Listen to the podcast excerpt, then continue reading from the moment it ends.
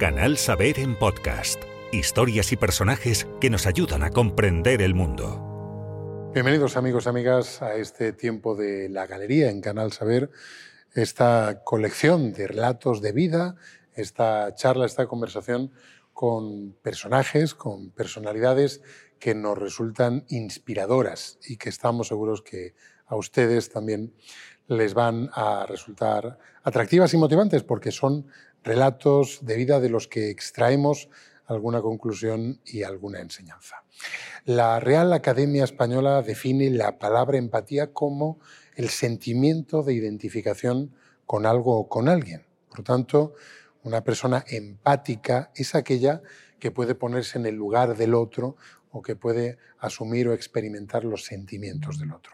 Cuando finalicemos esta conversación que vamos a mantener, les pediré que hagan un ejercicio de autotest de empatía de tal forma que todos evaluemos nuestro grado de empatía hacia el colectivo o la comunidad de la que vamos a hablar con la invitada que hoy nos acompaña.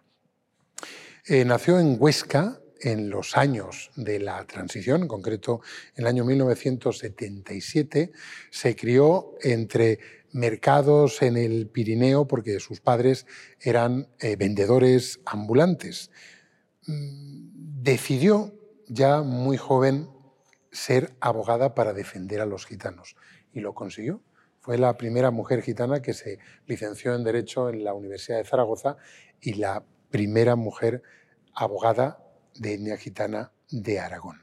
Ahí arrancó una trayectoria en el ámbito jurídico y también en el ámbito social que le ha llevado a liderar la principal organización eh, que atiende a este colectivo, que impulsa eh, diversas iniciativas, programas, proyectos desde el colectivo, para el colectivo y luchando infatigablemente por generar eh, una mayor sensación de afinidad, de integración, por facilitar eh, pues mayores cotas, naturalmente, de bienestar de su colectivo, que es tanto pues, como de la sociedad en general. Se llama Sara Jiménez y hoy nos acompaña. Sara, bienvenida al Canal Saber. Muy buenas y encantada de estar con vosotros. Pues es un placer charlar contigo y acercarnos a través de ti a un colectivo que en España integran casi 800.000 personas, ¿no? en números redondos, gitanos y gitanas. Eh, la mayor parte de ellos, el 40% en, en la comunidad de, de Andalucía y que, bueno, pues eh, tú eres abogada, pero pues también tenemos químicos, ingenieros, maestros, enfermeros, informáticos, bueno, pues eh, casos cotidianos de éxito académico, de éxito profesional, que por supuesto ya no nos sorprenden, pero a pesar de todos esos avances, de todas esas conquistas sociales, eh, no ya desde la transición, cuando tú naciste, pero desde que a los 20 años decides vincularte a esta entidad que, por cierto, no lo hemos dicho, la Fundación Secretariado Gitano, de la que eres flamante directora, reciente directora, pero eh, ha sido tu casa y ha sido el escenario en el que has desarrollado buena parte de eh, tu actividad profesional y también de tu voluntariado, de tu, de tu implicación. Bueno, pues a pesar de todos esos avances, bueno, pues todos esos eh, estereotipos, esos tópicos, bueno, pues siguen siendo el enemigo a batir. Sí, creo que lo primero es, un placer ¿no? el tener esta conversación para acercar a la realidad del pueblo gitano ¿no? a través de, del trabajo que, que lidero en, en, esta organización y, y, me parece que es importante el ver eh, los grandes retos pendientes, ¿no? cuando alguien se plantea una ciudadanía plena ¿no? Eh, de, de, un grupo de población, como somos los gitanos y las gitanas, dices qué retos pendientes hay. ¿no? Y, y los puntos de partida, aunque, aunque hay personas digamos, que hemos logrado ¿no? un éxito en una trayectoria profesional, yo creo que aún somos los pocos, porque, porque y, te, y te voy a explicar por los últimos datos que tenemos, ¿no? y al final es donde se nos plantean los retos. Eh, tenemos un gran reto educativo en lo que supone la igualdad de oportunidades educativas del alumnado gitano. Nuestro último estudio, el más reciente, eh, pues realmente a mí me provocó un nudo en el estómago cuando ves que seis de cada diez niños gitanos eh, no terminan la educación secundaria obligatoria. Estamos ahora con temas de actualidad donde se habla del informe PISA, las nuevas propuestas que está haciendo el Gobierno en tema de los refuerzos escolares. Y creo que es importante reivindicar el que no se debe olvidar la obligación de nuestro Estado, de nuestras comunidades autónomas, en que este dato alarmante, seis de cada diez niños gitanos no terminan la educación secundaria obligatoria, pues se ponga un remedio y debe haber una voluntad política cuando hablamos de la garantía del derecho a la educación. Eh, nosotros desde la organización trabajamos con algunos programas de referencia, pero a una escala de ONG y hay que saber también diferenciar hacia dónde puede llegar una ONG con un programa como el nuestro, que es el Promociona, que trabaja el salto de la primaria a la secundaria con el objetivo de que los niños y las niñas gitanos terminen la secundaria obligatoria. Los niños que participan, el 80% termina la educación secundaria obligatoria. O sea, reivindico que hay allí un, un dato escalofriante y a la vez digo, y existen soluciones. Por lo tanto, que el Estado tenga la valentía, que nuestras comunidades autónomas se tomen en serio el derecho a la educación de, del alumnado gitano. Cuando hablamos de otros temas relevantes, y además hablo mucho de, acceso a vida digna, ¿no? Uno es la educación, otro es la vivienda, por ejemplo. En España eh, se, ha aprobado, se aprobó recientemente una ley de vivienda, pero todavía tenemos a más de 25.000 personas que viven en asentamientos chavos y de infravivienda. De esas 25.000 personas, 18.000 son personas gitanas. ¿no? Tenemos resoluciones europeas donde ahora se nos tira un poco de las orejas desde la propia Comisión diciendo hay que abordar la situación de segregación residencial de las personas, que, de las personas gitanas. ¿no? En este caso, dices, pues habrá que poner una solución, porque en, una democracia avanzada eh, la vulneración de derechos en cascada, yo invito a cualquiera que no ha estado, es muy duro, ¿eh? a, a que se acerquen a cuál es la realidad de las familias, de los niños y de las niñas que viven en estos poblados. Les faltan los servicios básicos, la luz, el tener un entorno adecuado, tienen problemas para acceder al, a la educación, al empleo, para desarrollarse como personas. Tenemos otro gran reto que, afecta a personas gitanas, también a personas migrantes y que hay que abordar igualmente con valentía. En empleo hemos dado los gitanos y las gitanas. Yo empecé a trabajar en la Fundación Secretariado Gitano hace más de 20 años en el programa Empleo Acceder eh, y he visto lo que ha supuesto en 20 años eh, ese efecto transformador eh, que provoca el acceso al mercado por cuenta ajena. Digo transformador para los propios gitanos, donde hubo ahí un cambio de mentalidad, es decir, yo además de a la venta ambulante a otros oficios, doy el salto a trabajar en cualquier oficio, en cualquier establecimiento. ¿no? Eh, eso lo hemos logrado. Ha habido un cambio mental, pero también un cambio mental en las empresas con con nuestro programa, que, además fue pionero. Eh, y es como la Fundación también logró la expansión en todo nuestro territorio, ¿no? que, tenemos más de, 70 sedes de trabajo.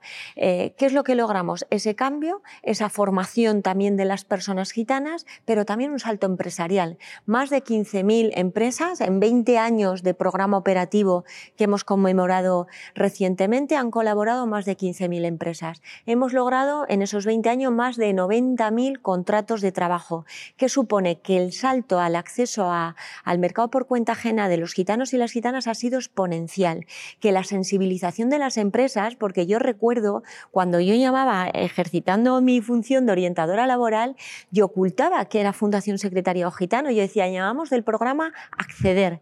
¿Para qué? Para evitar el mencionar la palabra gitano, porque en ocasiones automáticamente era una negativa veo ese proceso y ahora veo como grandes empresas son colaboradores nuestros, eh, realizamos inserción laboral, realizamos también convenios de trabajo donde formamos a la gente en práctica profesional eh, muy ligada y con grandes éxitos de, de contrato, ¿no? porque desarrollamos determinados programas de trabajo que también nos llevan a, esa combinación actual para los jóvenes, sobre todo, de lo que es la formación dual, hacerla en un lugar específico y tener posibilidades de inserción laboral. Hemos tenido éxito muchísimo. Yo ahí creo que es el mayor efecto transformador en los últimos 20 años que hemos tenido las personas gitanas. Pero aun con todo ves las cifras y triplicamos las tasas de desempleo. El comisario europeo de, de Empleo y Derechos Sociales el pasado año de alguna forma intentaba conmover las, las conciencias españolas dirigiéndose al, gobierno de España y alertando del de, preocupante aumento de las tasas de desempleo en la, en la población gitana. Porque, claro, evidentemente el gran reto es eh, la educación, la capacitación profesional para conseguir no solo mayores cuotas de bienestar, sino una inserción, laboral efectiva, sobre todo en, empleos cualificados, porque lo que ocurre con, con el colectivo es que es más eh, sensible o más vulnerable a, las crisis económicas, a los momentos de adversidad. Ya ocurrió en 2008, volvió a ocurrir con el COVID-19. ¿no? Es decir, que lo que afecta al conjunto de la sociedad en términos económicos afecta con más dureza a eh, comunidades como la gitana. Sí, exacto. Y, esa visita, además del comisario, elevó ¿no? Eh, la realidad eh, actual. De alguna manera te sirve también para, para reivindicar ¿no? esa necesidad de acceso al empleo, empleos de calidad. ¿no? Cuando hablamos de, de los nuevos retos, ¿no? pues también eh, un pueblo progresa, y en este caso digo que progrese porque todavía tenemos gran parte de la población gitana vive en situación de exclusión social. ¿no? Hoy estábamos en un acto de la EAPN donde hablamos de esos datos que ofrece la red europea, porque hacen se hacen 20 años de, trabajo y te das cuenta como el 86% de las personas gitanas todavía viven en situaciones de pobreza, el 87% de pobreza infantil. O sea, son datos gruesos, son datos muy gruesos y dices, ¿y qué medidas? No? O sea, ¿qué puedes hacer? Trabajar con firmeza los aspectos que estamos diciendo. Se sale de la pobreza teniendo un buen músculo social que, lo ha sido el ingreso mínimo vital, ¿eh? un buen músculo social que digas te garantiza una cuestión básica, pero no solamente eso, porque si no los ciclos de pobreza se heredan y porque la gente si no logras una salida educativa y una salida laboral, pues al final no logras progresar en la vida. Pero eso cualquier ciudadano. Yo como gitana, mm, lo que he vivido en mi propia vida, en mi propia experiencia, ¿Cómo logras, eh, digamos, progresar en la sociedad? A través de tener una buena base educativa y lograr empleos de calidad. Y es así como accedes, ¿no? Como das ese salto. Y, yo creo que ahí es hacia donde con una mirada amplia, ¿no? Tenemos que apostar y apostamos en, esta organización y hacia donde tenemos también que, reivindicar eh, en las administraciones es evidentemente una concatenación de, factores que se retroalimentan. La, integración social favorece la inserción laboral, favorece el ascensor social que supone la cualificación profesional. Sí es verdad que en el ámbito de la integración social el avance parece evidente. De hecho, en el contexto europeo, España sale especialmente favorecida porque el Eurobarómetro revela que el 39% de la población española afirma tener amigos gitanos frente al 17% de la media de la Unión Europea. Esto tampoco significa que obviamente se haya conseguido todo en ese aspecto, pero evidentemente el avance, el salto, eh, no solo cuantitativo, sino también cualitativo en estos años, seguro que eh, la Fundación también ha aportado eh, de forma importante a, este avance, si la sociedad realmente ha dado un salto extraordinario en estos años en lo que a la integración se refiere. Sí, yo creo que España es un modelo de referencia a nivel de inclusión y población gitana, un modelo de referencia europeo.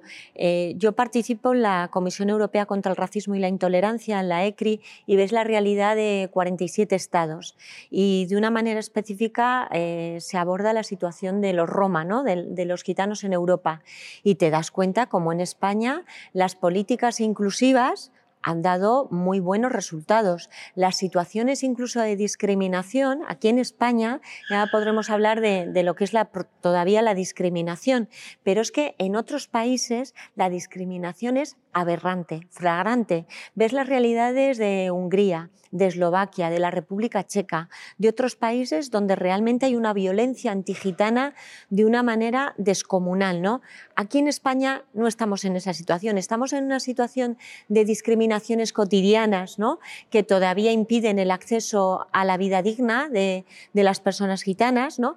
pero sí que yo diferencio el que España ha tenido políticas inclusivas. Eh, ha ayudado también mucho el trabajo que se ha hecho con el Fondo Social Europeo. Nosotros somos la organización que hemos liderado el trabajo y vamos a seguir en este periodo liderando el trabajo del Fondo Social Europeo con la población gitana y te hablo de ello porque te permite establecer y porque se nos ha permitido trabajar eh, de una manera estable durante varios años para provocar transformaciones. Estos modelos de trabajo tan establecidos con metodología y con resultados eh, en otros países europeos no los tienen, con lo cual yo sí que también creo que hay que reconocer que España es modelo inclusivo, a pesar de que nos quede mucho, también tiene mucho que ver, que aquí los gitanos somos sedentarios, en otros países el nomadismo también provoca diferencias ¿no? en, cómo procedes a, los momentos de, inclusión, pero en, mucho, en, muchos lugares te dicen cómo lo hacéis en España para poder ser eh, modelo de referencia. ¿Necesita eh, el pueblo gitano más líderes visibles? Claramente. Eh, yo creo que los referentes eh, se necesitan. Se necesita eh, tener, primero los jóvenes gitanos tienen que tener en quién mirar. ¿no? Yo también recuerdo cuando casi no tenían quién mirar cuando yo decidí estudiar. ¿no? Entonces al final es importante tener esa referencia para romper miedos. La sociedad tiene que romper el prejuicio, el estereotipo, viendo la realidad heterogénea de los gitanos y también viendo esos gitanos y gitanas que progresan en la sociedad, porque a veces, lamentablemente, mm, no se asocia a las personas gitanas o tenemos que estar en el mundo del folclore o de la exclusión. El resto pasamos desapercibidos, ¿no? Entonces, se necesitan líderes y también se necesita que, las personas gitanas vayamos ocupando todos los espacios de nuestra, de nuestra sociedad, ¿no? Yo, yo tuve el lujo de poder participar durante cinco años en el Congreso de los Diputados eh, como diputada nacional al servicio de la ciudadanía y también dar voz al, pueblo gitano.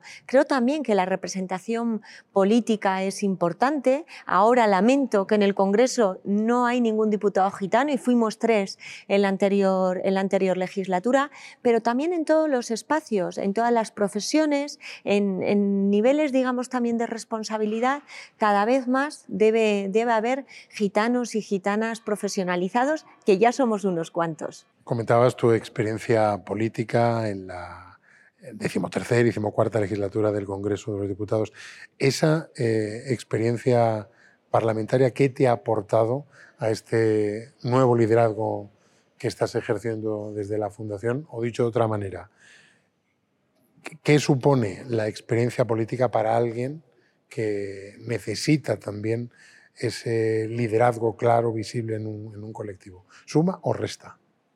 Suma claramente. O sea, yo creo lo he vivido con honor, el formar parte de la política nacional, del poder legislativo. Los que estudiamos derecho es que estar en el poder legislativo de alguna manera es algo que te genera orgullo. ¿no?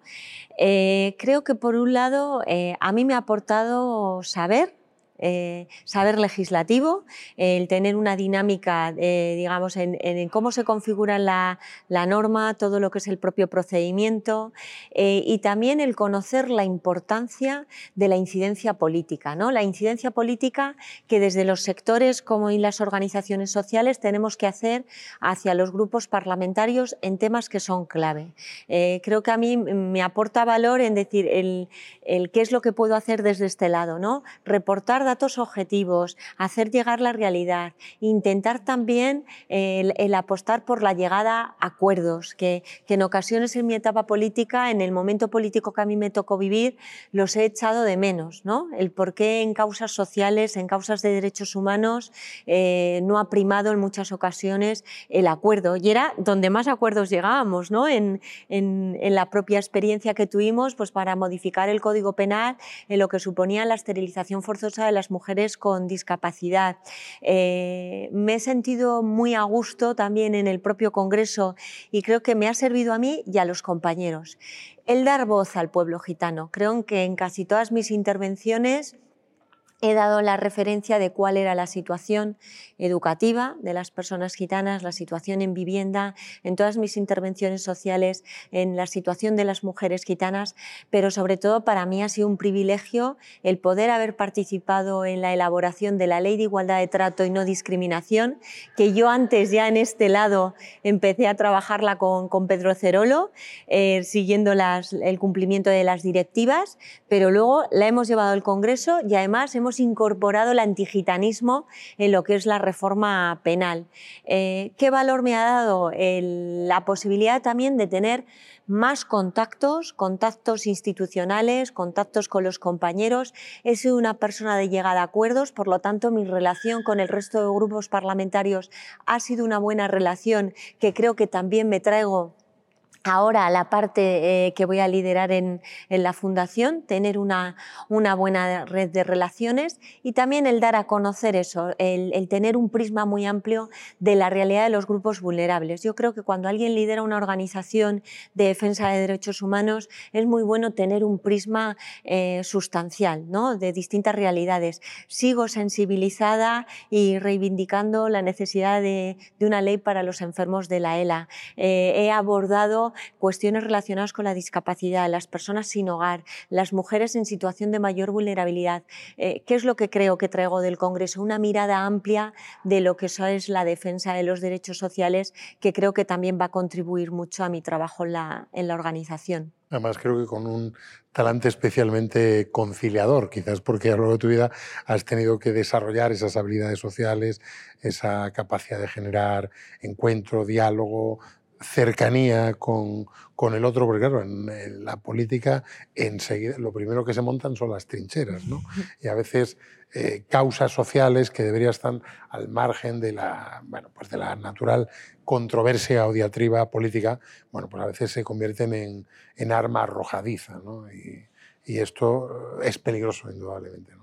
Sí, yo creo que sí y además hay que, hay que reclamar ¿no? que la política, que perfiles conciliadores, perfiles de llegada a acuerdo, que no seamos una excepción. Yo en algún momento sentí que era un poco una excepción, ¿no? de tener, pero es que la política es llegar a acuerdos eh, y sobre todo pensando en las necesidades de la ciudadanía. ¿no? Yo a veces decía, pareciera que los discursos del Congreso eh, están en un lado y la realidad de la sociedad va por otro. Y creo que no, que ahí hay, hay que cambiar, hay que hacer una política más cercana cercana al ciudadano, creo que para, para eso eh, me pagaban cuando yo era política y creo que para eso se paga, ¿no? Para buscar soluciones educativas, de conciliación, de llegada a fin de mes, de mejora laboral de los jóvenes y que se tienen que ir fuera a buscar trabajo, aquello que preocupa a todo el mundo, ¿no?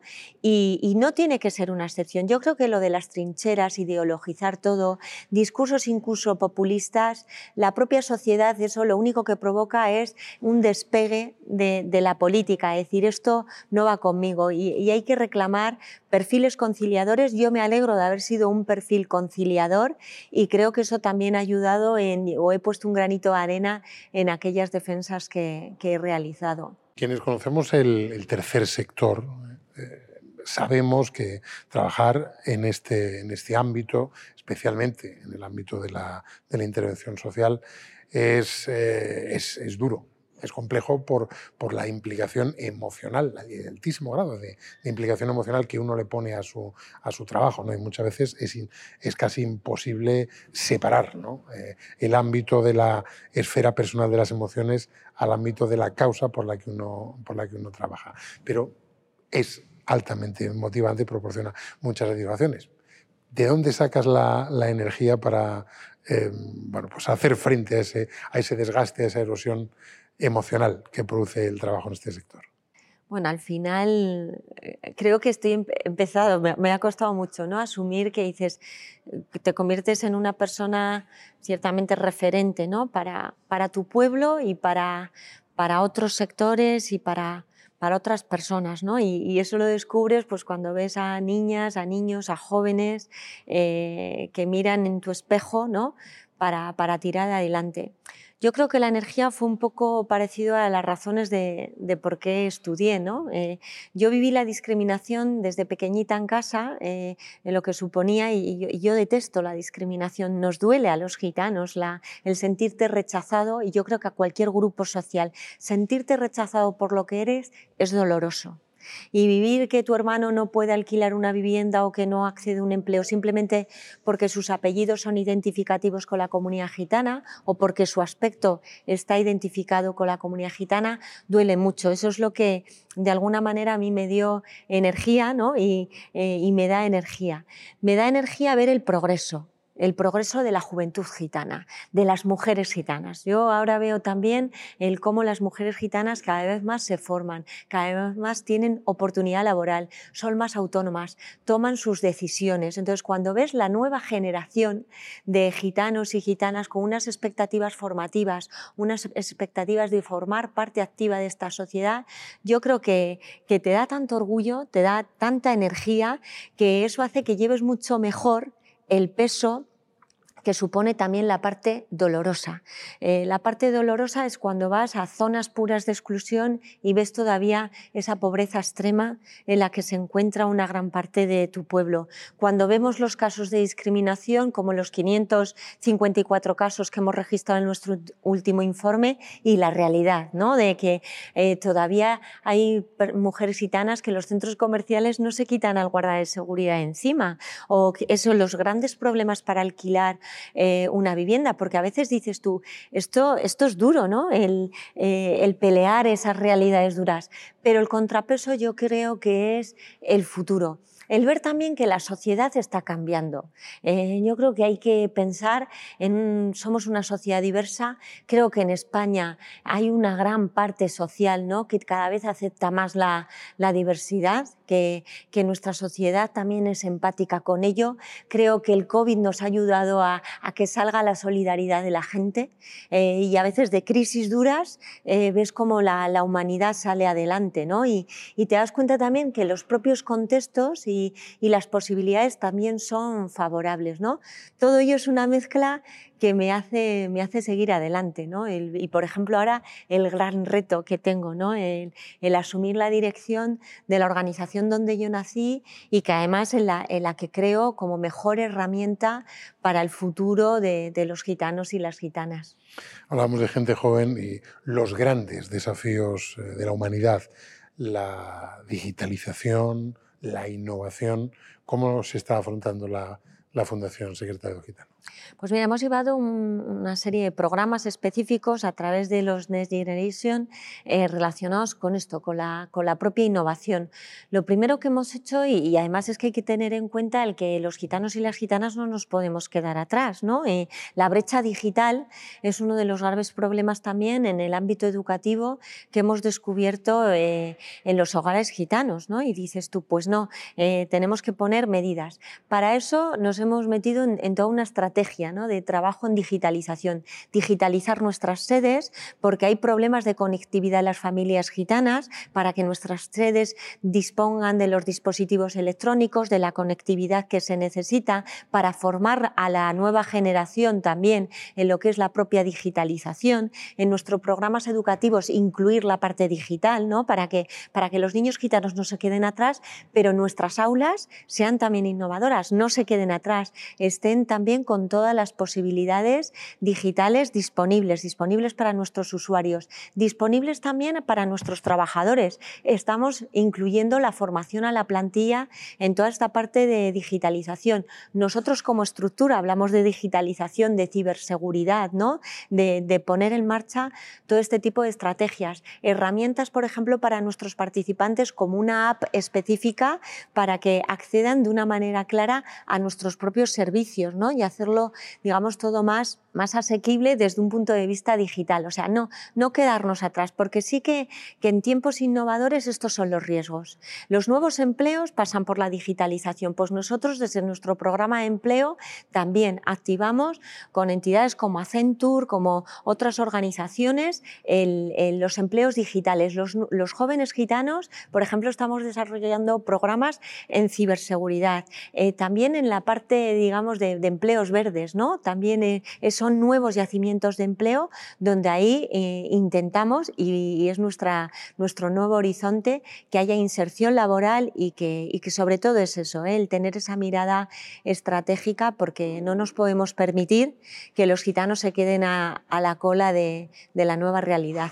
Pues con esas palabras nos quedamos. Sara Jiménez, muchísimas gracias. Muchas gracias. Un placer acercarnos a una gran líder que indudablemente va a desempeñar un papel protagonista en el crecimiento de una institución, de una organización que ejemplifica como pocas en España el trabajo en favor de la, de la igualdad, de la integración y la lucha contra la discriminación.